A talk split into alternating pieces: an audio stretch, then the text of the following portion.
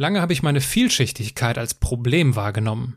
Heute aber weiß ich, dass ich nur durch das Integrieren meiner verschiedenen Facetten sein kann, wer ich bin. So stellt sich meine heutige Gesprächspartnerin auf ihrer Webseite vor. Viele Andersmacherinnen und Andersmacher wissen genau, wovon Geraldine Schüle hier spricht. Manche brechen in die weite Welt auf, um das zu finden, was schon immer da war. Mit der Autorin, Regisseurin, Zirkustrainerin und Weltreisenden spreche ich heute darüber, was sie über ein Leben nach dem Tod denkt. Warum sie Richard Branson so fasziniert und wie man mit 20 Euro und einer Brezel Gutes tun kann. Menschen und Marken, die in keine Schublade passen. Inspiration für Leben und Karriere. Das ist der Andersmacher Podcast mit Wirtschaftswissenschaftler, Model und Berater Dr. Aaron Brückner.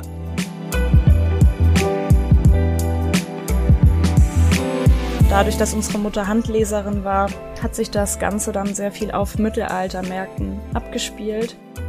Bei der Deutschen Bahn an drei verschiedene Schalter gegangen, habe gefragt, ob mir jemand helfen kann und ich wurde da echt einfach nur abserviert. Und äh, saß dann da im strömenden Regen in Frankfurt mit meinen 17 Jahren nach vier Monaten in Indien und habe einfach nur geheult. Ich habe das oft im Leben, dass ich etwas sehe und dann weiß ich, das wird hart, aber das ist richtig.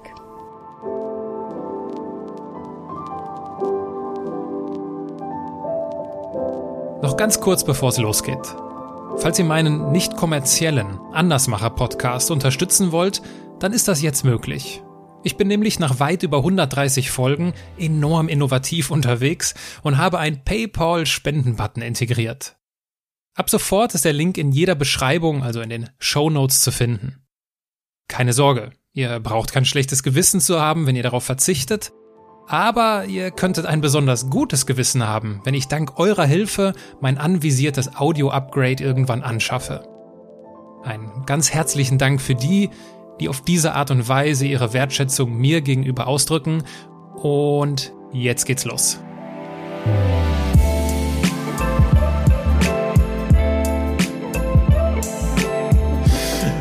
Also, äh, Geraldine, herzlich willkommen im Andersmacher Podcast. Ich habe zu Beginn ähm, als Aufmacher zwei Fragen für dich und du darfst dir, du darfst dir aussuchen, welche, äh, welche zuerst kommt. Die eine Frage, die, die eine Frage, die, die macht wahrscheinlich ein bisschen Spaß und die andere wahrscheinlich eher nicht. Womit möchtest du loslegen? Ähm, ich glaube tatsächlich mit der spaßigen, so als Einstieg. Wann hast du denn das letzte Mal über Charlie Chaplin gelacht? ähm, in meiner Clowns-Fortbildung. Da haben wir noch mal ein paar Videos angeschaut. Ähm, genau so akut drüber gelacht und ansonsten in Gedanken, aber dann eher gelächelt, würde ich sagen. Wie oft begegnet er dir denn in deinen Gedanken? Beim Schreiben schon recht oft, weil er einfach so eine Figur ist, die auch Leser kennen und wenn ich dann versuche, mich in Leser reinzuversetzen oder denen so ein Bild zu geben, was ist ein Clown für mich, dann will ich da ganz schnell von dieser roten Nase und den großen Schuhen wegkommen und bin dann irgendwie schnell bei Charlie Chaplin gelandet.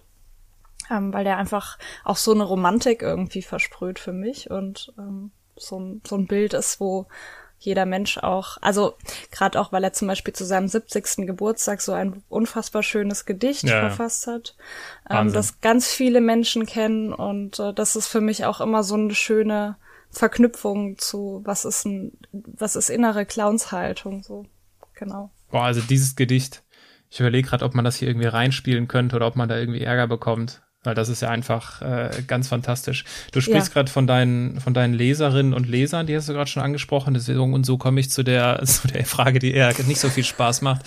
Zumindest ist es, es ist so eine meiner Hassfragen als äh, aus Sicht des Autors. Ähm, wie viele Bücher hast du denn schon verkauft? und äh, die Frage würde ich total gern weitergeben, weil es interessiert mich tatsächlich sehr und ich weiß es nicht. Ach so. Ähm, genau. Autoren haben meistens einen Vertrag, der, also wo wir am Ende des Jahres bekommen wir genau. ähm, unsere Zahlungen und dann bekommen wir auch die Zahlen und ähm, genau, manchmal kriegt man das auch schon ein bisschen früher raus, wie es so läuft ungefähr. Aber ich glaube, dadurch, dass die Situation gerade für den Verlag auch schwierig ist, ähm, habe ich da noch nichts gehört in der Richtung. Und bin sehr, sehr gespannt und darf meine Vorfreude sogar bis Dezember bei mir behalten. Ja, das ist schön. Genau. Ja, wann ist es erschienen? Im Mai, glaube ich, ne? Im Mai. Das ja, heißt, sind ja, jetzt ja, zwei Monate. Da gibt's noch keine, keine Zahlen. Äh, dann lass uns mal mit dem obligatorischen Steckbrief weitermachen. Dein Name. Geraldine, hast du wunderbar korrekt ausgesprochen. Auch das noch. Hab mich aber vorher, das muss man erwähnen, ich habe mich vorher erkundigt, wie ich es richtig ja. ausspreche. Dein Alter? 27. Deine Heimat? Staufen bei Freiburg. Deine Geschwister? Meine Schwester lebt in Costa Rica, Magdalena, und hat ein Bikini-Mode-Label. Dein Vorbild? Ui, da fängt's an. Ähm, ich habe Vorbilder in Bezug auf so, so kleinere Aspekte und das sind aber tatsächlich Menschen, die ich persönlich kenne und die man jetzt so nicht kennt. Aber Menschen, die mich durch ihre persönliche Art in irgendeiner Weise begeistern. Also zum Beispiel eine Regisseurin, die mal ein Stück gemacht hat, in dem ich aufgetreten bin und an die denke ich bis heute ganz oft, weil sie einfach diese Art und Weise, wie sie uns da durchgeführt hat, ist ähm, ihre Art Mensch zu sein und mit Menschen zu arbeiten, die hat mich so berührt und inspiriert und da denke ich ganz oft dran. Stellen wir uns vor, du sitzt abends an einer Hotelbar. Was würdest du mhm. trinken? Im, Im Moment wahrscheinlich ein Aperol Spritz. Aperol Spritz. Das kommt ganz, das kommt, das kommt ganz selten, aber das ist eine sehr gute Wahl, äh, die mir zusagt. Stellen wir uns vor, ich säße auch an dieser Bar und würde auch einen Aperol Spritz trinken und wir würden irgendwie ins Gespräch kommen und würden uns unterhalten und du würdest mir von deinen Schafen erzählen, die dir davon gelaufen sind und die ihr wahrscheinlich auch wieder eingefangen habt. Ja. Man, man hört ja auch den, den Hahn im Hintergrund hähn, krähen. Oh und, das tut mir äh, leid. Nee, das ist alles gut, das gehört dazu. Das ist, Nächstes das Mal binde ich ihm den Schnabel zu.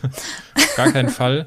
Und ich würde dich dann mit Sicherheit, wenn wir uns spontan kennenlernen, irgendwann fragen, ja Mensch, was machst du denn so beruflich? Genau, ja, also die Frage, die kommt und dann im Moment sage ich, ähm, ich bin Regisseurin, Autorin, Zirkustrainerin. Das sind so die drei Hauptstandbeine, die ich habe und die ich auch in den nächsten Jahren weiter verfolgen will. Welche Frage wird dir dann im Anschluss am meisten gestellt?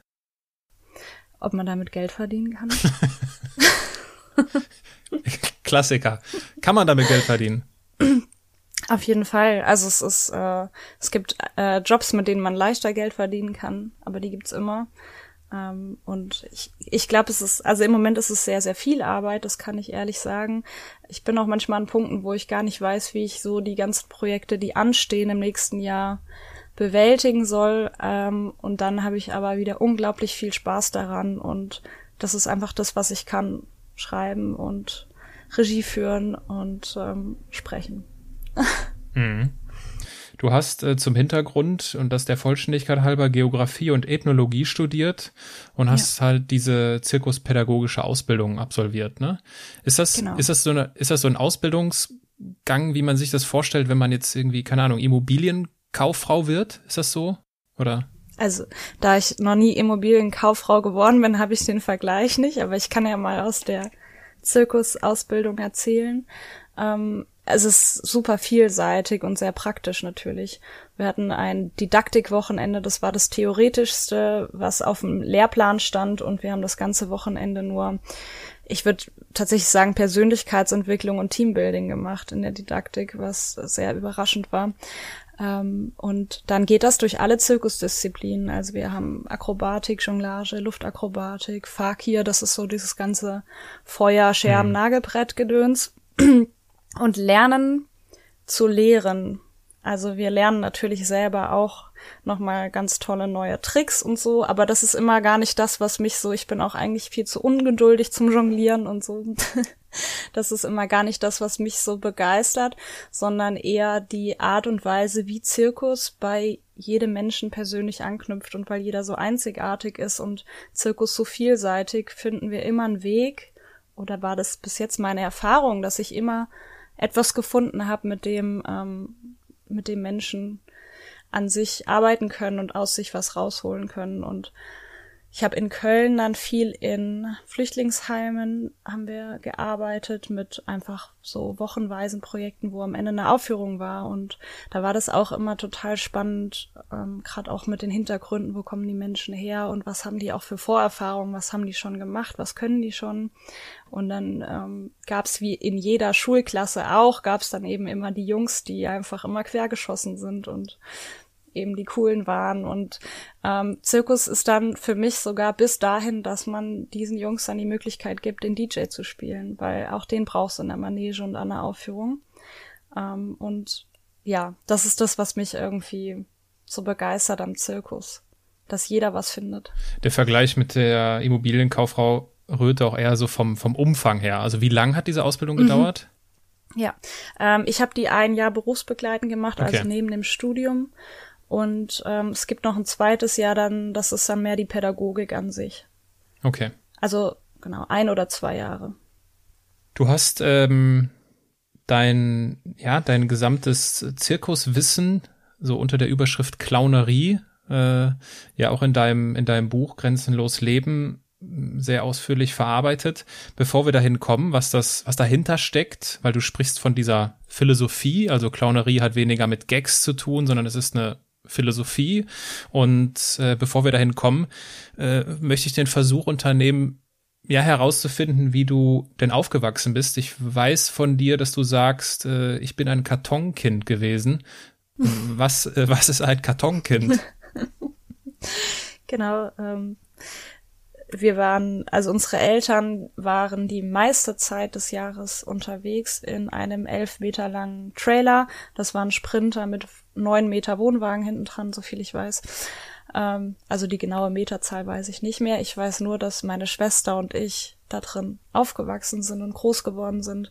Und ähm, dadurch, dass unsere Mutter Handleserin war, hat sich das Ganze dann sehr viel auf Mittelaltermärkten abgespielt. Und ähm, für uns war das dann so, dass wir eben auf jedem neuen Markt uns ein neues Kinderzimmer selber gebaut haben unter dem Verkaufstresen unserer Eltern. Ich schreibe das auch in meinem Buch. Und ähm, das Schöne daran für uns war, dass wir so ähm, neue Welten schaffen konnten, überall wo wir waren. Und einfach jedes Mal mit so einem anderen Motto eingezogen sind in diesem Pappkarton.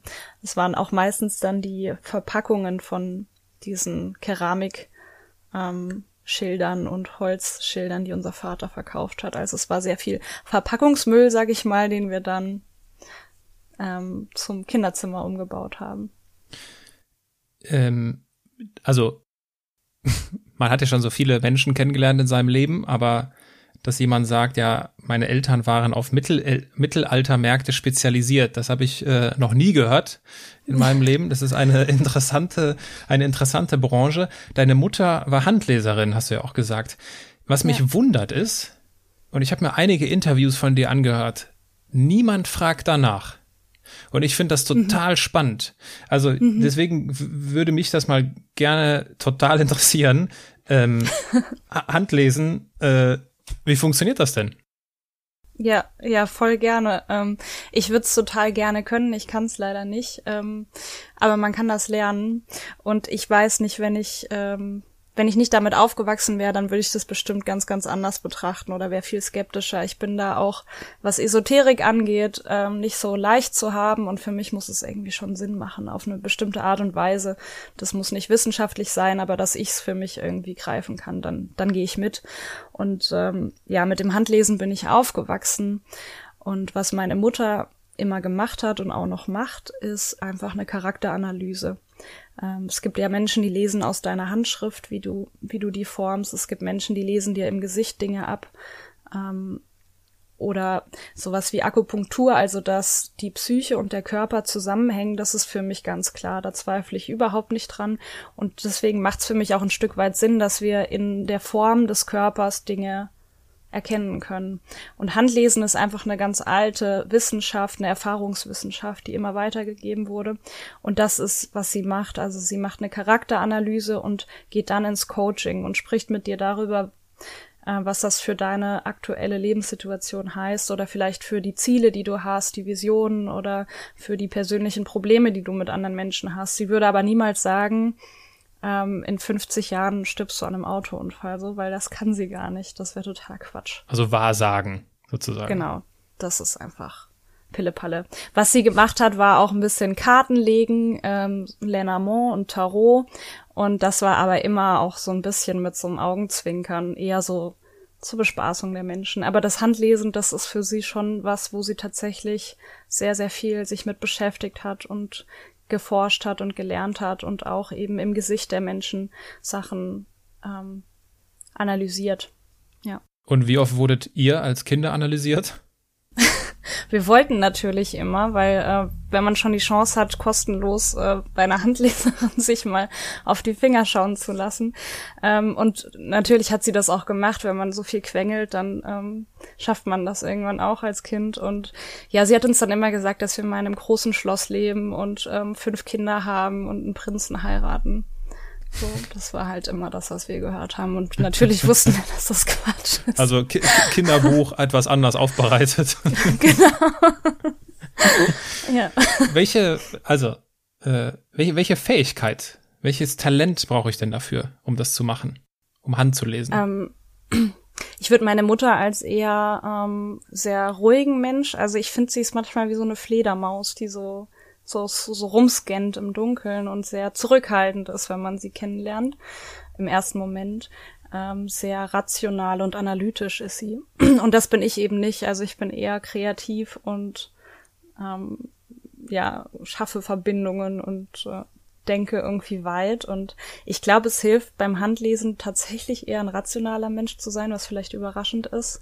Ähm, aber ich kann mir zum Beispiel, also ich kann mir merken, welche Handlinie für was ist. Ich weiß dann aber wieder nicht mehr, was es bedeutet, wenn die Form so oder so ist. Das sind einfach Dinge, die können wir wirklich lernen wie Vokabeln. Das ist so eine eigene Sprache in der Hand und ähm, genau. Also das hilft, ja. Deswegen kann ich es nicht. Ja, du hast über, du hast über sie, ich habe so einen Halbsatz gelesen, äh, über deine Mutter, die uns Menschen wie eine Fledermaus auch in der Dunkelheit sieht. Genau. Was, was, was bedeutet das? Was meinst du damit? Ähm, das ist was ich ganz oft beobachtet habe in ihrer Arbeit, dass sie es eben schafft, wenn Menschen zu ihr kommen und so völlig verzweifelt und überfordert sind. Ähm, ich merke oft, dass wenn jemand so zu mir kommt mit so einer völligen Verzweiflung, dass ich dann auch eher so in eine Überforderung gehe. Ich will dir irgendwie helfen, ich weiß aber gar nicht wie. Und äh, das meine ich mit dieser Fledermaus, die einfach ähm, so auf so einer Energieebene einen Weg findet durch dieses ganze Chaos, was Menschen in sich haben.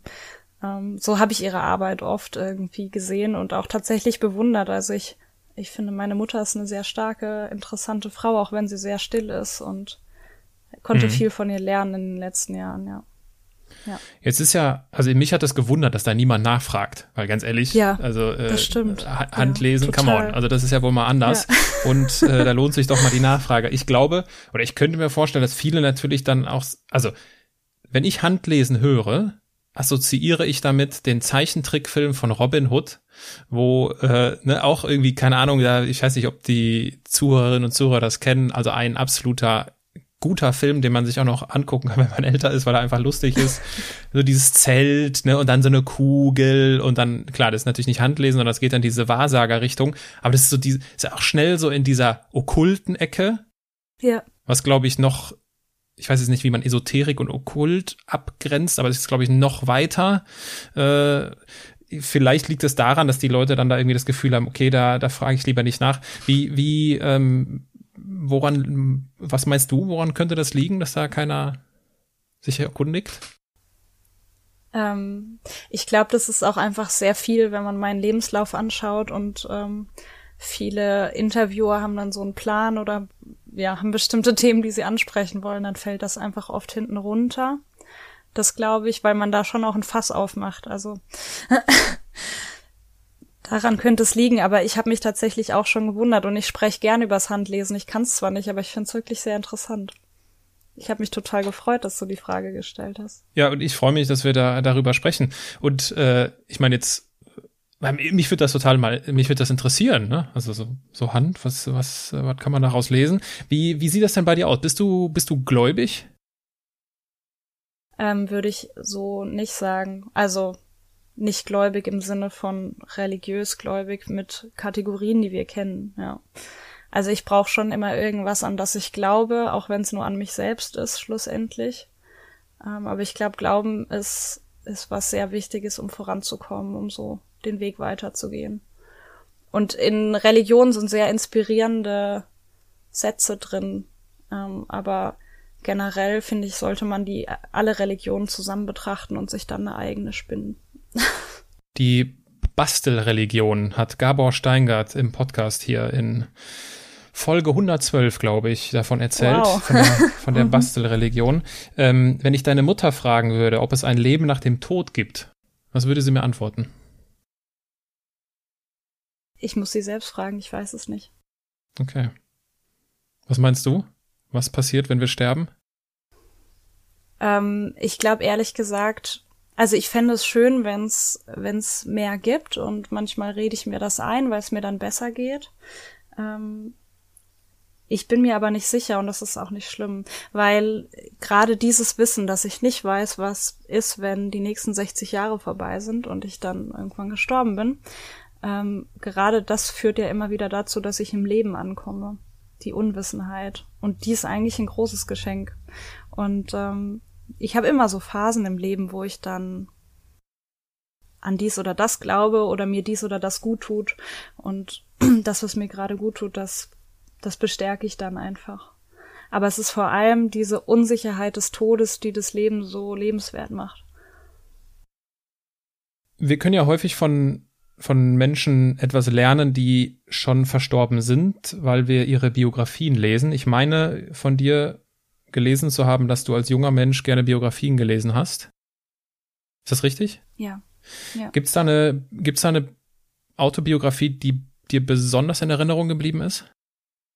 Ja, ähm, das ist Richard Branson tatsächlich. Das hätte ich jetzt nicht ähm, erwartet. Ja.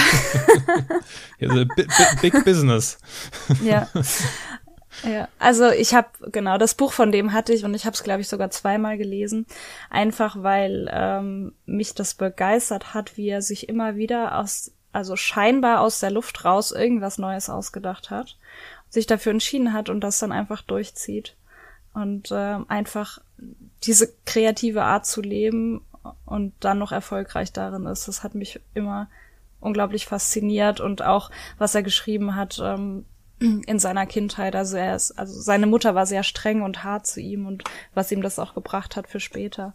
Und ähm, das einfach so als Gesamtbild betrachten zu können, wie kommt ein Mensch so weit und jetzt mal abgesehen davon, dass Fluggesellschaften nicht nachhaltig sind und CO2 ausstoßen so, da, da geht's mir alles nicht drum, sondern einfach darum, wie ist das Mindset von so einem Menschen. Ja, das ist ja äh, die Lebenskunst, ne? Der ist ja Lebenskünstler. Ja. Und ich kann mir gut vorstellen, dass das sehr stark mit dir resoniert, weil du dich wahrscheinlich auch als Lebenskünstlerin siehst, oder?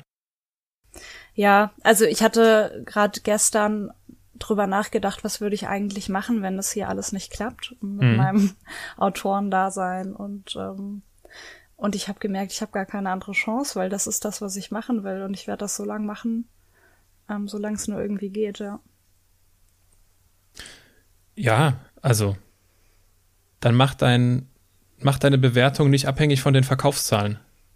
Genau, das geht auch gar nicht, weil das ist auch nicht das Ziel. Also wenn wir ein Buch schreiben mit dem Ziel, äh, damit Geld zu verdienen, dann äh, haben wir irgendwie was falsch gedacht. Ein Buch ist auf jeden Fall eine Eintrittskarte. Das ist so ein, äh, ich habe ein Buch geschrieben und das ist für die Außenwelt jetzt mal eine eine sichtbare Sache.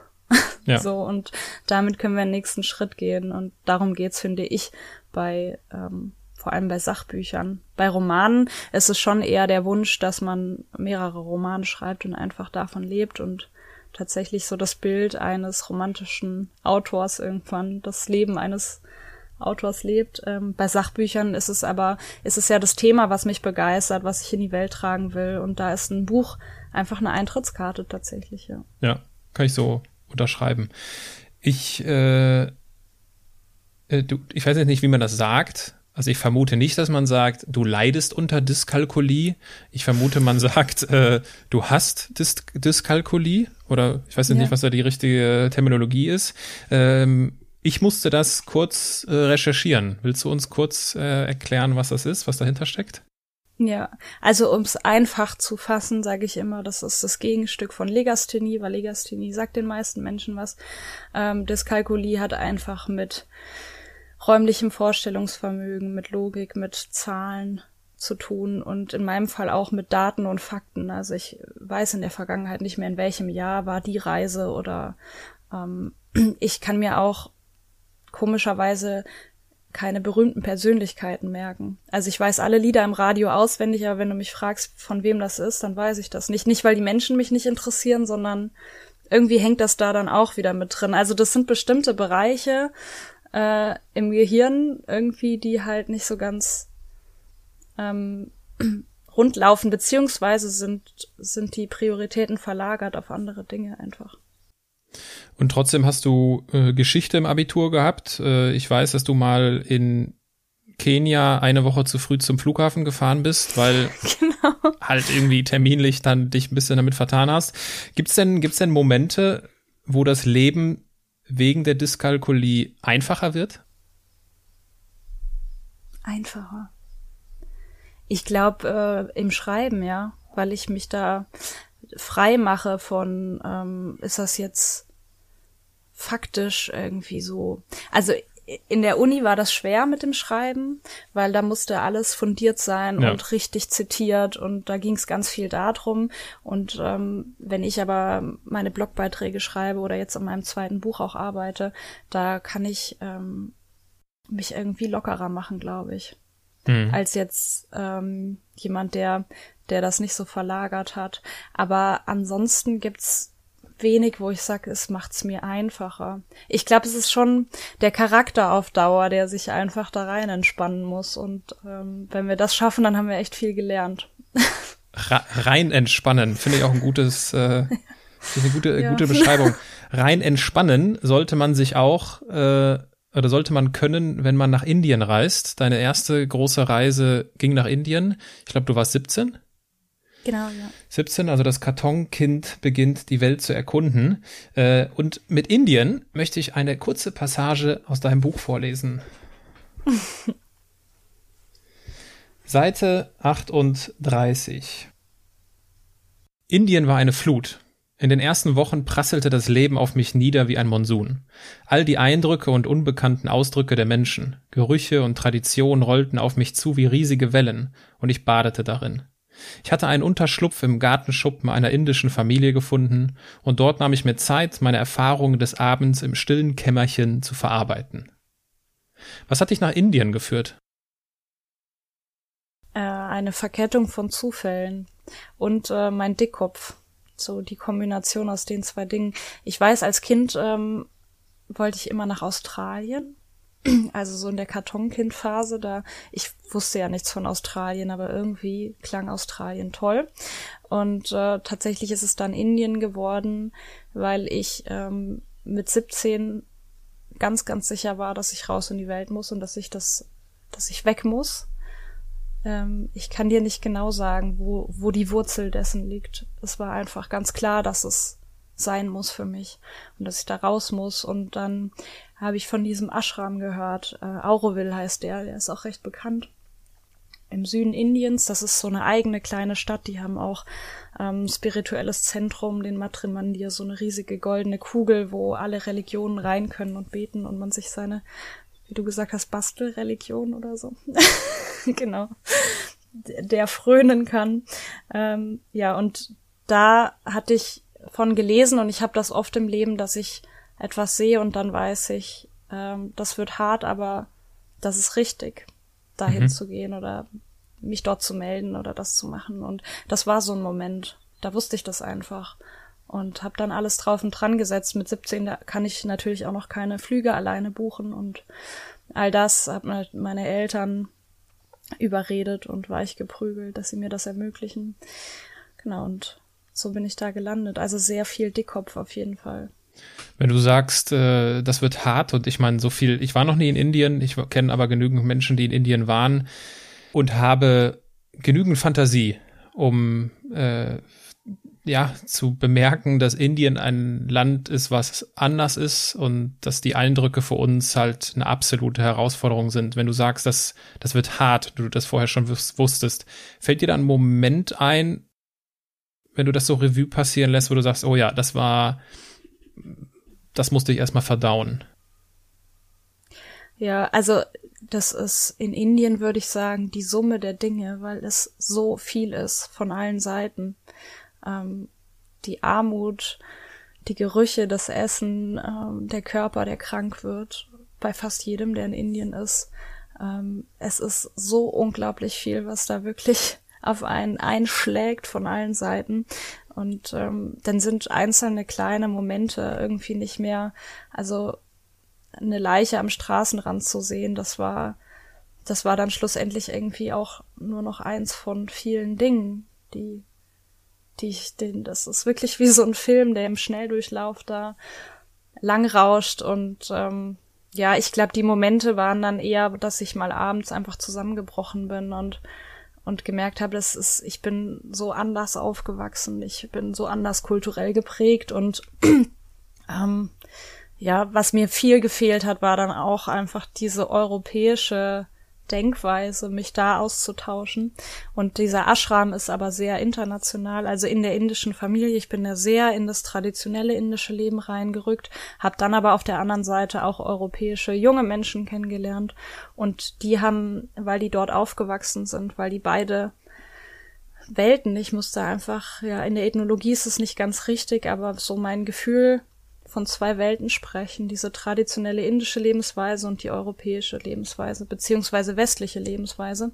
Und diese jungen Menschen dort konnten mir auch so die Brücke schlagen zwischen dem, was ich 17 Jahre lang kennengelernt habe, auch wenn das schon sehr äh, viel offener und freier war als bei manch anderen Kindern und Jugendlichen. Äh, aber trotzdem hat das nicht gereicht und äh, ja, hat lange nicht gereicht. Als ich von Indien zurückgekommen bin, war ich krank. Ich hatte Läuse. Ich äh, habe total zugenommen. Nachdem ich 10 Kilo abgenommen habe, habe ich dann bestimmt 15 wieder zugenommen und habe gesagt, nie wieder, nie wieder Indien.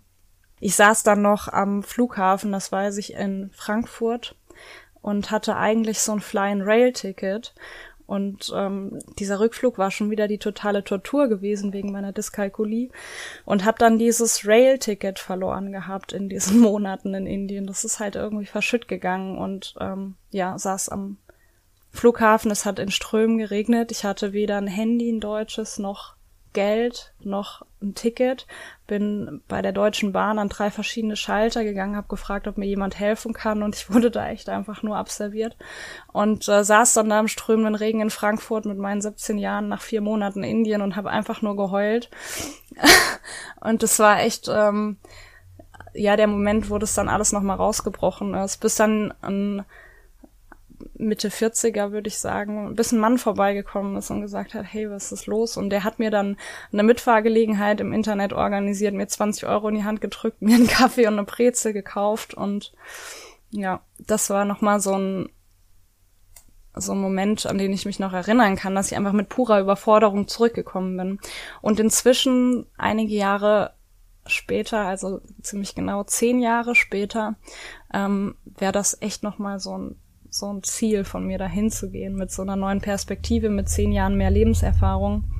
Ähm, ja, das wird mich total, oder das kommt eines Tages, da bin ich mir sicher. Nochmal Indien. Ja, danke für die, danke für die Offenheit, für die Anekdote. Ähm, wie, was für eine, ja, was für ein trauriger, aber irgendwie schöner Moment, ne? Dann mhm. gerade da in Frankfurt zu hängen und irgendwie ja, halt geliefert zu sein. Und äh, dann kommt jemand, da kommt der Engel um die Ecke mit den 20 Euro und der Brezel. Also wie, und für denjenigen, ich weiß, ich vermute, ihr, ihr habt, ihr seid, du weißt jetzt nicht mehr, wer das ist, ne? Nee. So, und äh, halt völlig random. Und der hätte wahrscheinlich auch einfach vorbeigehen können und was man doch damit bewirkt. Ich glaube nicht, dass die 20 Euro ihm jetzt wehgetan haben, groß und wie viel er, wie viel man mit 20 Euro und einer Brezel und einem Kaffee bewirken kann. Ja, ja, total. Das rührt mich auch. Also ich merke es auch beim Erzählen gerade. Bis heute. Das war einfach ein schöner Moment. Ja. ja. Du greifst in deinem Buch die die Prinzipien der Clownerie auf. Das sind, äh, ich gebe dir ein bisschen Zeit, äh, das sind die, äh, ich rede jetzt ein bisschen, ähm, das sind die, das sind sieben Stück. Ähm, ich lese die mal vor. Annehmen können, Neugier erhalten, Freiheit leben, Veränderung zulassen, Scheitern als Chance begreifen, Leben im Jetzt-Moment und der Intuition vertrauen. Mhm. Ja, genau. Das sind nicht alle, die ich nennen könnte, aber das sind die, die ins Buch eingeflossen sind und für die ich mich entschieden habe. Jetzt könnte ich ja, jetzt könnte ich ganz böse sagen. Ja gut, das ist ja so klassische Ratgeber-Literatur. So hier so hier Chance erkennen und was auch immer. Wo, wo ist jetzt die, wo steckt die Clownerie? Wo versteckt die sich genau? Also natürlich in den ähm, Inhalten ist mir bewusst, ne? Aber wo ist der, ja. wo ist der Zusammenhang zur, zur clownischen Philosophie, obwohl man bei Clowns sehr schnell an Gags und lustig und rote Nase denkt?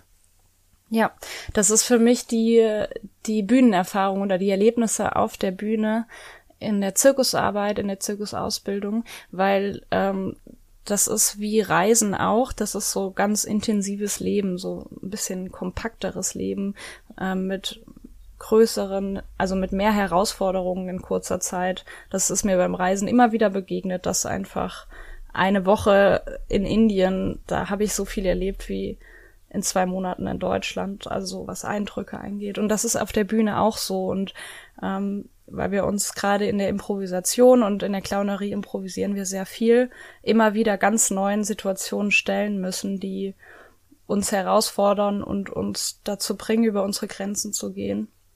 Und dadurch habe ich so viel lernen können in kurzer Zeit und habe ähm, ich habe das auch nirgendwo recherchieren können oder ich habe auch nicht mit Clowns großartig darüber gesprochen, ähm, über diese Prinzipien. Also das ist alles sowas, das kam aus mir raus und aus den Erfahrungen, die ich gemacht habe. Ähm, und dass das Ergebnis dann wieder typische Ratgeber-Ergebnisse sind, das zeigt ja eigentlich nur, dass irgendwie was dran ist. Ja, und das zeigt ja auch, und das im, im positiven Sinne gemeint, es ist am Ende immer dasselbe. Also ja. du kannst dich, also worum es im Leben geht, um irgendwie im Leben voranzukommen, um sowas wie ein erfülltes Leben zu führen, du kannst dich aus unterschiedlichen Ecken und aus unterschiedlichen Richtungen dieser Frage begegnen. Du kannst irgendwie aus dem Business kommen. Das ist ja dann eher so meine Welt, wo ich Business Tools in meinem Buch aufs, auf persönliche Fragestellungen übertragen habe. Ja. Du kannst Clown-Aspekte übertragen. Und am Ende, und das finde ich irgendwie ist auch die, das ist so die frohe Botschaft. Am Ende ist es immer dasselbe. Nur es braucht ja, halt, es braucht halt auch diese unterschiedlichen Zugänge, weil wir sind halt unterschiedliche Menschen und äh, jemand fühlt sich halt vielleicht von Clown-Geschichten, von Clownerie-Philosophie eher angesprochen als von der Ansoff-Matrix, die ich ihm erkläre. Ne? Ja, ja. Ich glaube, das, das ist ein bisschen das Problem an der Clownerie, dass sich eben nicht so viele Leute davon angesprochen fühlen, was ich auch gut verstehen kann, weil der Clown, oh, da gibt so viele Vorurteile und so viele auch wirklich schlechte Szenen, die man sich schon anschauen musste, so. Ähm, ganz klar. Ähm, aber wenn man da dahinter schaut, dann, dann kommt da eben genau wieder das, was auch kommt, wenn wir Yoga machen, wenn wir meditieren oder golfen gehen oder sonst was. Ja. Ähm, es ist immer wieder dasselbe, das stimmt, ja. Ja. Du hast es von der, du hast schon von der Bühne gesprochen und ähm, da schwingt ja immer ganz schnell so die, die Angst mit, sich zu zeigen, mhm. die ja in jedem von uns steckt und gleichzeitig steckt in jedem Leben von uns, egal was jemand beruflich macht, stecken ganz viele Bühnen, wo es früher oder später darauf ankommt, sich zu zeigen oder halt auch nicht. Und ja. äh, ich habe in Folge 135, die stand jetzt, aber die wird halt später veröffentlicht. Äh, also wenn dieses Gespräch veröffentlicht wird, ist die Folge veröffentlicht mit Michael Schulte, mit Michael Schulte, dem Comedian, darüber gesprochen, ähm, er hat, ich weiß nicht, ob du ihn, ihn kennst, vielleicht hast du ihn bei Instagram schon mal gesehen, er hat viele virale Hits, ist schon bei mhm. zigmal bei Nine Gag ge, gefeatured worden und äh, macht halt so, macht so Videoclips und äh, mit ihm habe ich auch darüber gesprochen, weil er anfangs, zu Anfang seiner Karriere andere Leute in den Clip gestellt hat und mhm. nicht sich und irgendwann stand er vor der Kamera. Und wir haben über diesen Moment gesprochen, okay, was hat dazu geführt, dass er vor die Kamera tritt, dass er auf die Bühne tritt? Was hat, oder wodurch hast du denn gelernt, auf die Bühne zu gehen? Ich habe ich habe das im Buch auch beschrieben, dass wir als Kinder schon Bühne gespielt haben, sozusagen. Dass wir Gaukler auf den Mittelaltermärkten beobachtet haben und dann einfach denen ihre Tricks kopiert und uns eine Decke ausgebreitet und da mitten auf dem Markt irgendwie eine kleine Show gemacht haben. Und ähm, es gibt keinen Moment in meinem Leben, wo ich sage, ich war zum ersten Mal auf einer Bühne.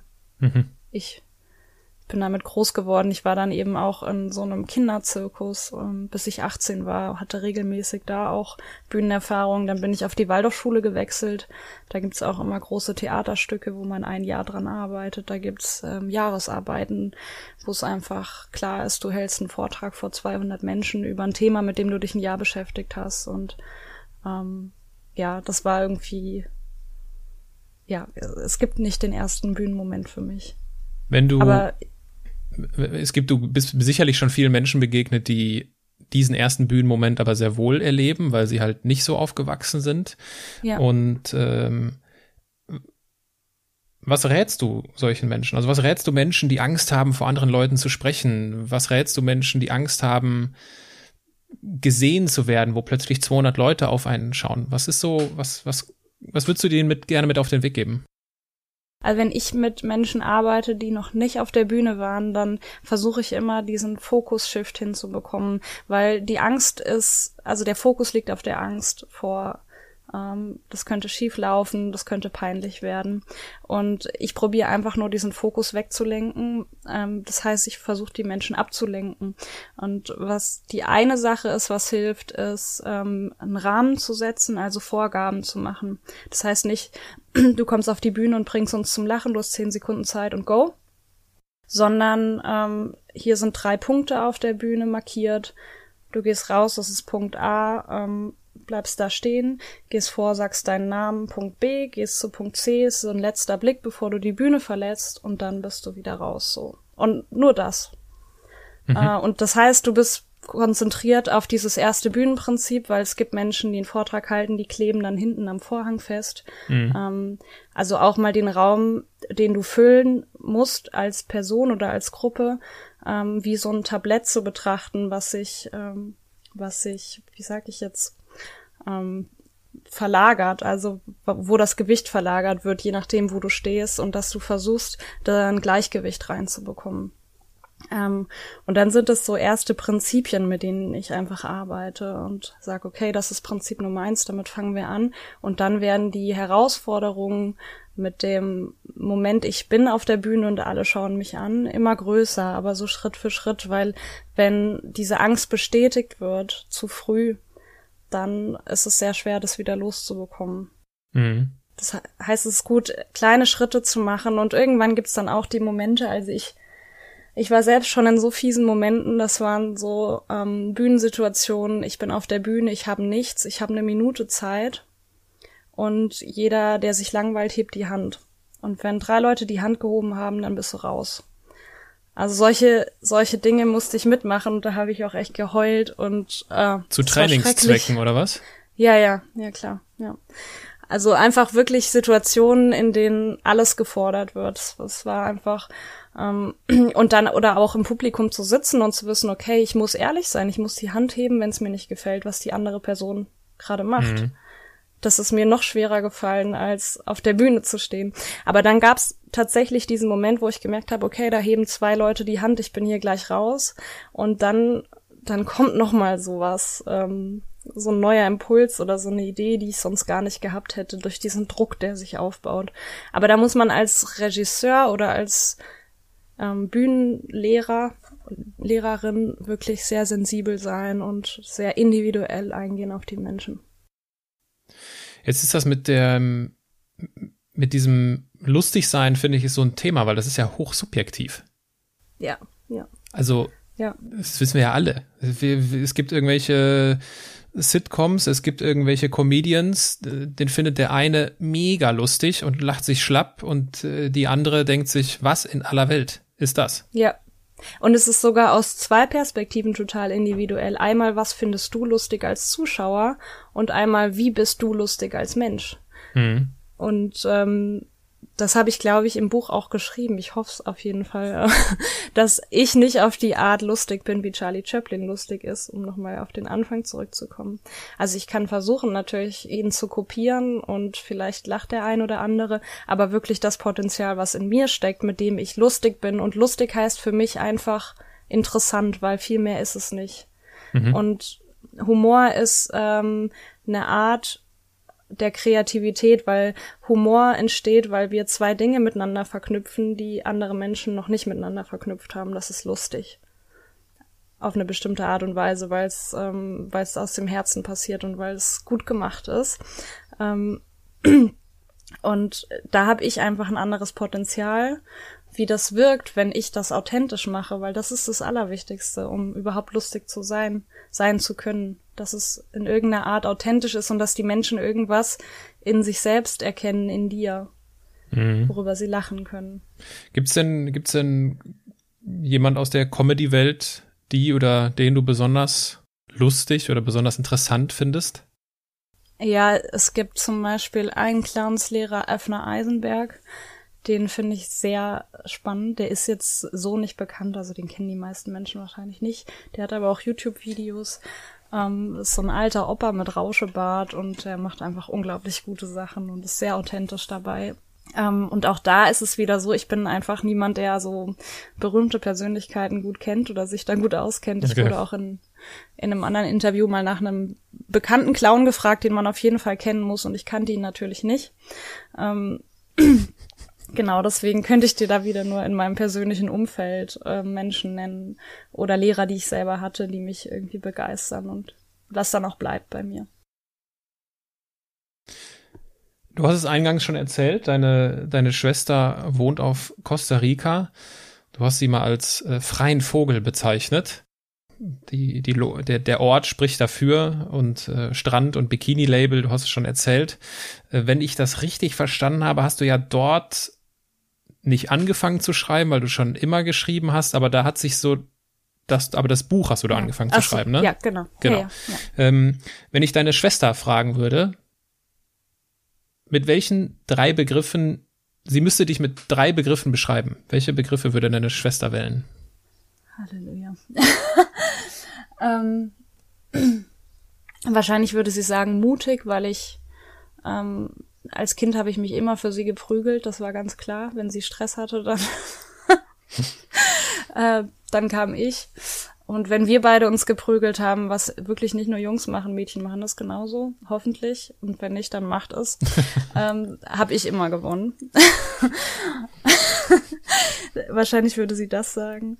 Ähm, dann kreativ ähm, weil das ist auch sowas, da kommen wir beide immer in Flow, wenn wir aufeinander hängen. Ähm, wir müssen uns immer irgendwas Neues ausdenken und irgendwie, das hat, war schon als Kind so, dass wir dann einen Flohmarktanhänger gepackt hatten und damit mit Fahrrad irgendwie auf den Flohmarkt gefahren sind. Und es war irgendwie ganz klar, dass wir immer irgendwas starten und irgendwas zusammen so aufbauen und machen. Und immer wenn ich in Costa Rica bin, dann gibt's auch irgendein neues Projekt, wird der Laden umgebaut oder wir bauen ein neues Schild. Und ähm, ja, das geht mit ihr total gut. Und Nummer drei. Ähm, es waren schon drei. Waren schon drei. Mutig, kreativ und prügelaffin. ja, okay, das blieb. Der saß. Gut. Das Lassen wir so stehen. Ist hier notiert. äh, oh was mich, was mich, äh, was ich interessant finde, ist, dass nichts von dem kommt, äh, oder dass halt das Thema, was jetzt kommt, nicht, äh, nicht gekommen ist. Ähm, du, du hast in einem Interview mal gesagt, ich habe Angst vor einem geplanten, strukturierten Alltag. Mhm. Das, ist, das ist für jemanden wie mich, der einen sehr strukturierten Alltag mag, natürlich eine spannende Aussage, weil mich mhm. dann die, die, die andere Welt sehr interessiert. Gleichzeitig hast du aber auch mal erzählt, dass du, ich weiß jetzt nicht, ob es nur das ist, wenn du in deinem Schreibprojektmodus bist oder ob es auch generell so ist, unser heutiges, die, die Zeit unseres heutiges, heutigen Interviews spricht ja eigentlich auch dagegen, dass du so eine, so eine Routine morgens hast, bis 10 Uhr nicht das Handy anmachen, vorher nur Wasser mhm. trinken, du und dein Partner, was ich übrigens nur empfehlen kann, äh, das Frühstück nach hinten rauszuschieben und diese Zeit morgens halt äh, produktiv zu nutzen. da würde ich ja mal sagen, das ist ja wohl Routine und Struktur, oder? Ja, ja, klar, ganz klar. Es fällt mir auch nicht immer so leicht, mich daran zu halten. Aber die Tage, wo das wirklich gut klappt, ähm, da, das ist einfach der Wahnsinn. Da er, erreiche ich auf jeden Fall mehr. Da ich aber nicht der Mensch bin, ähm, das dann den ganzen Tag durchzuziehen. Also so dieser Morgen, das ist ja, bevor es eigentlich wirklich losgeht. Und das ist auch, ähm, genau, da sind meistens noch keine Termine drin. Das ist einfach so für mich. Ähm, und danach geht's dann los und da ist es oft so, dass ich mir total viel Mühe gebe, strukturiert zu sein. Ähm, und aber je, je mehr ich mich bemühe, desto schlimmer wird's. Also es ist ja auch, finde ich, kein Widerspruch, dass ich ähm, zum Beispiel im Zirkus bin ich sehr, sehr klar und strukturiert. Ich habe meine Listen, ich schreibe alles mit. Das ist aber nicht, weil ich so ein strukturierter Mensch bin, sondern weil ich sonst einfach untergehe und gar nicht klarkomme. Ich habe immer einen Kalender, ich schreibe mir alles schwarz auf weiß auf. Es reicht mir nicht im Handy, ich muss das anfassen können, weil das sonst zu weit weg ist von mir. Das heißt, irgendwo habe ich eine sehr, sehr strukturierte Art in mir, ähm, weil ich unstrukturiert bin. Mhm. Ich glaube, ja. hinter dieser Aussage, ich habe Angst vor einem geplanten, strukturierten Alltag, steckt auch so ein bisschen die, so die, so die Botschaft, ich habe Angst vor einem eintönigen, langweiligen Alltag, oder? Ja, genau. Wahrscheinlich eher das. Ja. Das ist ja das, was Leute häufig mit Struktur dann immer dasselbe. Dabei hat das ja, also wir sprechen ja von der Methode und nicht von dem Inhalt quasi. Äh, ja. Und äh, ja. Ja, okay. Ähm, du hast, äh, um nochmal ein ganz anderes Thema aufzumachen, eine ganz andere Kiste hier zu öffnen, in, äh, in, unsere, in unserem Zirkusgespräch, deine Großeltern waren immer auf Weltreise. Mhm, ja. Du hast sie als Zugvögel bezeichnet.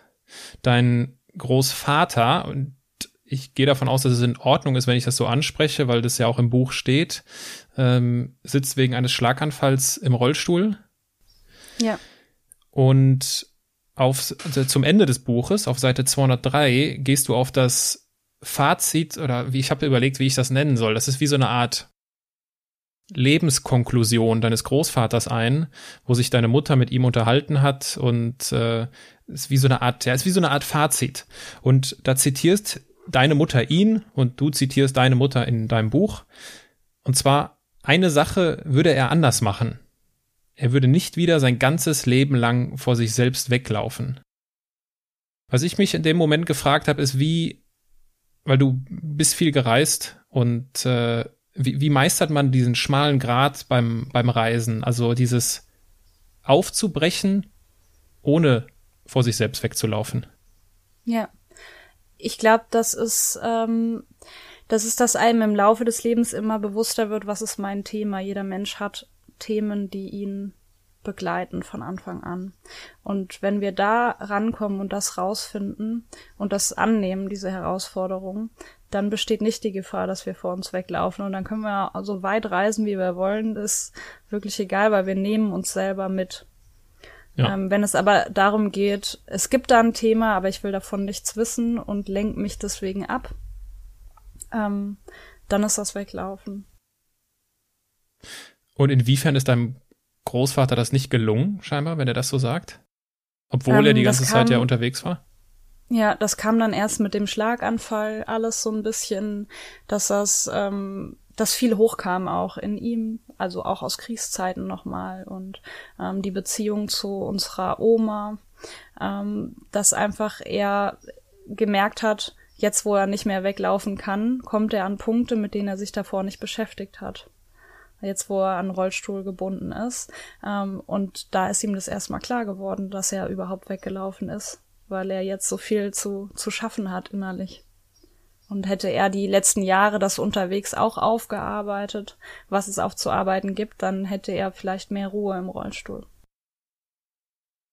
Wie finde ich heraus, was mein Thema ist? Ich glaube, ich glaube, die meisten Menschen wissen das intuitiv. Ähm, es ist aber schwer, das klar zu greifen. Und das ist wahrscheinlich das, was du meinst. Und ähm, was, glaube ich, sehr, sehr hilft, ist viel unterschiedliche Lebenserfahrungen zu machen, weil wir da immer reinfühlen können, austesten können, ist es vielleicht dies oder das oder jenes. Ähm, und mit ganz, ganz viel Zeit. Wir brauchen auf jeden Fall sehr viel Zeit, um das zu greifen. Und ähm, was auch hilft, ist sowas wie Journaling, ähm, Tagebuch schreiben und dann nach zwei Jahren nochmal da reinschauen und zu sehen, das gibt's ja gar nicht. Da war ich ja irgendwie am selben Thema wie jetzt. Und ähm, dann kommt das so mit der Zeit. Aber das ist eine Entscheidung, eine aktive Suche danach auf jeden Fall. Das muss man wollen. Und ich glaube, es ist auch früher oder später ganz wichtig, das klar zu formulieren. Also ich glaube, äh, boah, wer war das? Irgendein schlauer Mensch. Ich glaube, es war William Zinser, der viel übers Schreiben geschrieben hat. Ich glaube, er hat mal gesagt, äh, jetzt ganz frei nachzitiert, so nach dem Motto, äh, die äh, klare Sprache ist ein Zeichen für klare Gedanken. Mhm. Ne, so, es ja. lautet ein bisschen, ist ein bisschen schlauer formuliert, aber jetzt etwas vereinfacht. Und äh, das stelle ich auch fest, dass du oder dass wir, dass uns das hilft, wenn es, wenn es um solche Themen geht wie, okay, warum bin ich überhaupt auf dieser Welt? Was ist eigentlich so mein, was ist meine Vision? Wohin will ich? Auch in der Lage zu sein, dafür Worte zu finden. Weil genau das einfach nur dann das Ergebnis ist, wenn du dir klare Gedanken dazu gemacht hast. Ja, ja.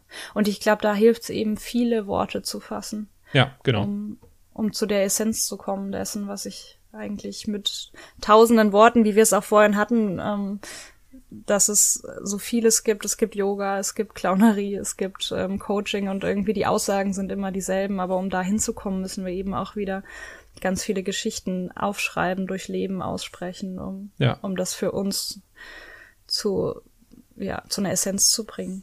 Das erinnert mich ein bisschen daran, wie meine äh, meine Agentin, meine Literaturagentin mich bei der Entwicklung des letzten Buches von mir begleitet hat. Das ist die, ist die Ute Flockenhaus, war auch schon im Podcast ganz zu Beginn. Und äh, sie hat nämlich einmal so schön gesagt, weil man neigt dazu, sich so Gedanken, ja, wie, wie heißt das Buch jetzt, ne? Dass man sich, am Anfang macht man sich so ja, okay, wie heißt das jetzt? Und es gibt natürlich die Fälle, wo es am Anfang einfach eine sehr gute Titelidee gibt und die Titelidee gibt, die setzt sich ja. durch. Ich werde mich gleich ja. erkundigen, wie es bei dir war. Aber ganz häufig ist es so, dass der Titel sich aus der Arbeit ergibt. Also sie hat, ich glaube, sie hat, wir waren am Exposé am Arbeiten für die, für die Verlage und da sagte sie, mach dir immer keine Gedanken jetzt über den Titel, äh, der Titel ergibt sich. Und ganz häufig ist es auch so, dass der Autor nicht den Titel sieht, sondern dass jemand das liest und dann sagt, Moment mal, das ist doch ja eigentlich das, also der Blick von außen äh, ja. da auch nochmal wertvoll ist. Wie war das bei dir? Wie kamt ihr auf grenzenlos Leben? Ähm, das ist, also das Buch hat einen Arbeitstitel und das hat's meistens, hat's bei dir wahrscheinlich auch gehabt. Ja, ähm, genau. Der auch mit der Agentur dann so abgeklärt ist und auch eingereicht wird beim Verlag auf die Weise. Und ähm, Grenzenlos Leben hieß bei mir sehr lange Übermut. Mhm als Wortspiel. Ähm, also über Mut und ja. über Mut. Ähm, und das war dann dem Verlag zu kryptisch. Ja. Ähm, ja. Genau. Und diese Titelfindung Grenzenlos Leben, das war so meine erste Erfahrung als Autorin in einem großen Verlag. Ähm, die Erfahrung, dass das eben manchmal einfach auch Marketing ist und ja. relativ ähm, strikt entschieden wird. Und da muss man einfach mit leben können. Und äh, in meinem Vertrag steht, ich habe da Mitspracherecht und das wurde auch mit mir abgeklärt. Aber im Endeffekt ähm, war, war jetzt die Chancenauswahl nicht so riesig für andere Titel. Ähm, und im ersten Moment hatte ich ein bisschen Probleme damit, weil grenzenlos leben ist natürlich auch was sehr Negatives. Also ich übertrete Grenzen anderer, ich wahre Grenzen nicht. Ähm, ich bin ähm, ja, könnte man auch wie so jemand, der einfach Party macht und sich alle Drogen einwirft und so keine, kein Maß hat. Mhm. So, das ist, finde ich, ähm, spielt da auch mit rein. Auf der anderen Seite aber eben dieses eigene innere Grenzen verschieben, ähm, Grenzen, die ich in meinem Leben sehe, die existieren in meinem Kopf und sonst nirgendwo. Und äh, all diese Sachen, und das ist der andere schöne Aspekt. Und mir gefällt es das auch, dass es sowas ähm, ich habe mich total dann im Laufe der Zeit in diesen Titel, mit diesem Titel angefreundet und bin inzwischen sehr, sehr glücklich damit, weil da so viel drin steckt.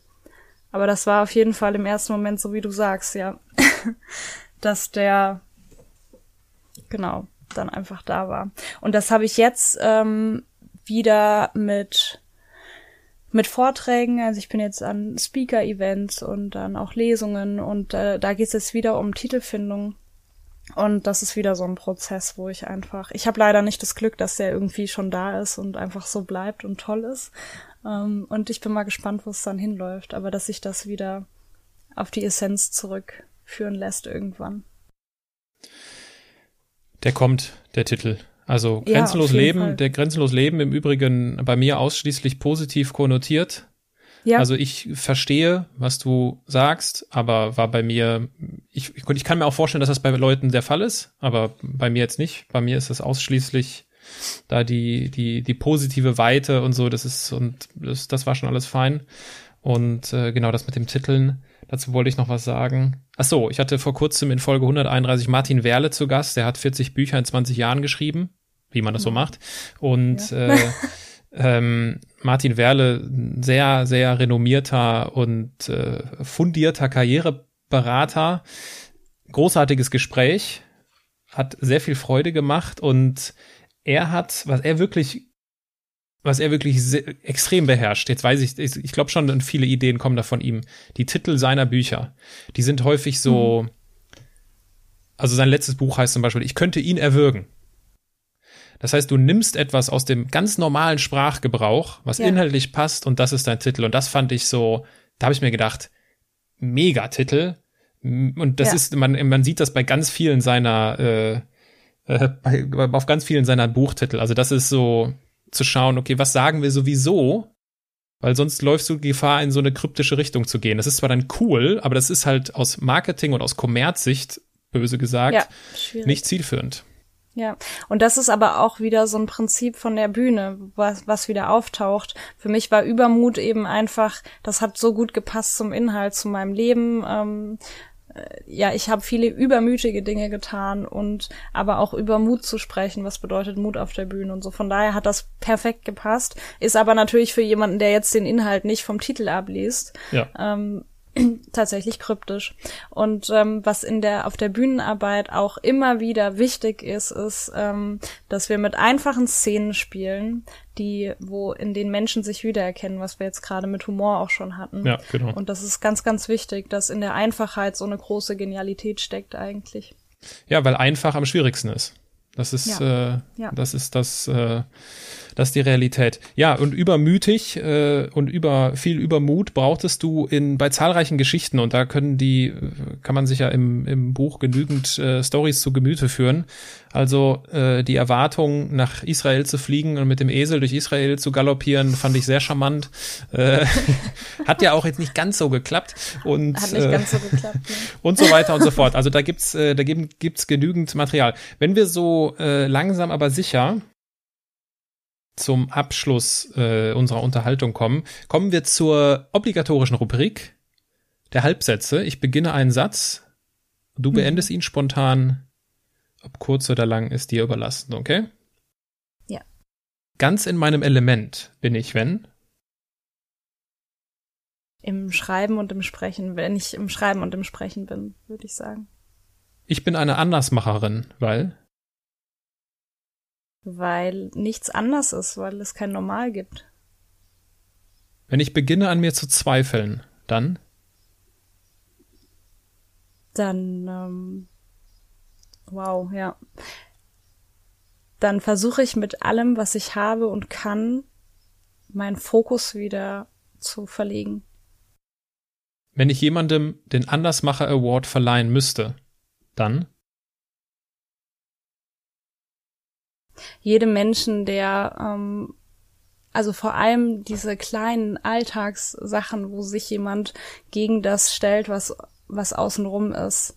Ähm, und das finde ich sehr, sehr mutig. Also gar nicht mal den großen ähm, Richard Bransons, die hier irgendwas also absolut krasses auf die Beine gestellt haben, sondern gerade was ich ganz wertvoll finde, ist mitten in der Gesellschaft solche kleinen Dinge zu haben, hier auf dem Dorf einfach mal dem eigenen Herzen zu folgen. Nicht Hauptsache anders zu sein, sondern Hauptsache man selbst zu sein. Und jeder Mensch, der das ab und zu mal macht, bekommt von mir diesen Award. Das ist ganz, ganz wichtig. Oder wenn man am Frankfurter Flughafen jemandem genau. 20, 20 Euro gibt und äh, einen Kaffee und eine Brezel. Äh, ja. Liebe Geraldine, gibt es etwas, was du uns abschließend noch mit auf den Weg geben möchtest? Ja, und äh, die Frage, die kommt öfter mal in einem Interview oder in einem Podcast und ähm, auch wenn ich es schon mal gesagt habe, ist einfach, dass, ähm, dass es eine Entscheidung ist, glücklich zu sein. Das ist aber einfach das, wo wir unser Leben lang dran arbeiten können und was ich so, so wichtig finde, weil es dreht sich immer wieder darum, wie schaffe ich es zufrieden zu sein, was brauche ich dafür. Und das möchte jeder Mensch, es möchte nicht jeder Mensch reich werden, aber es möchte jeder Mensch zufrieden sein, glücklich sein. Ich glaube, es gibt niemanden, der sagt, ich möchte unglücklich sein mein Leben lang.